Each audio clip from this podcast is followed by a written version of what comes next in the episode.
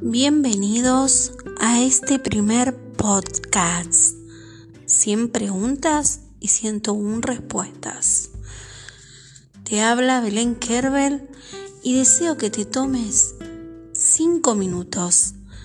Esta noche desentrañaremos esta pregunta. ¿Qué es el duelo?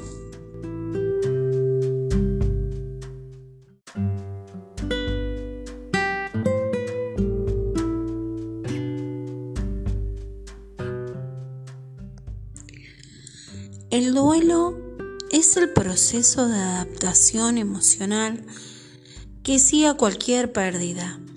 Pérdida de un ser querido, del empleo, de una relación.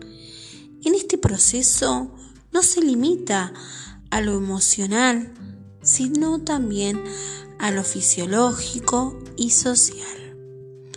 En esta etapa de la pandemia, se ha sembrado el duelo de seres queridos, trabajo, relaciones.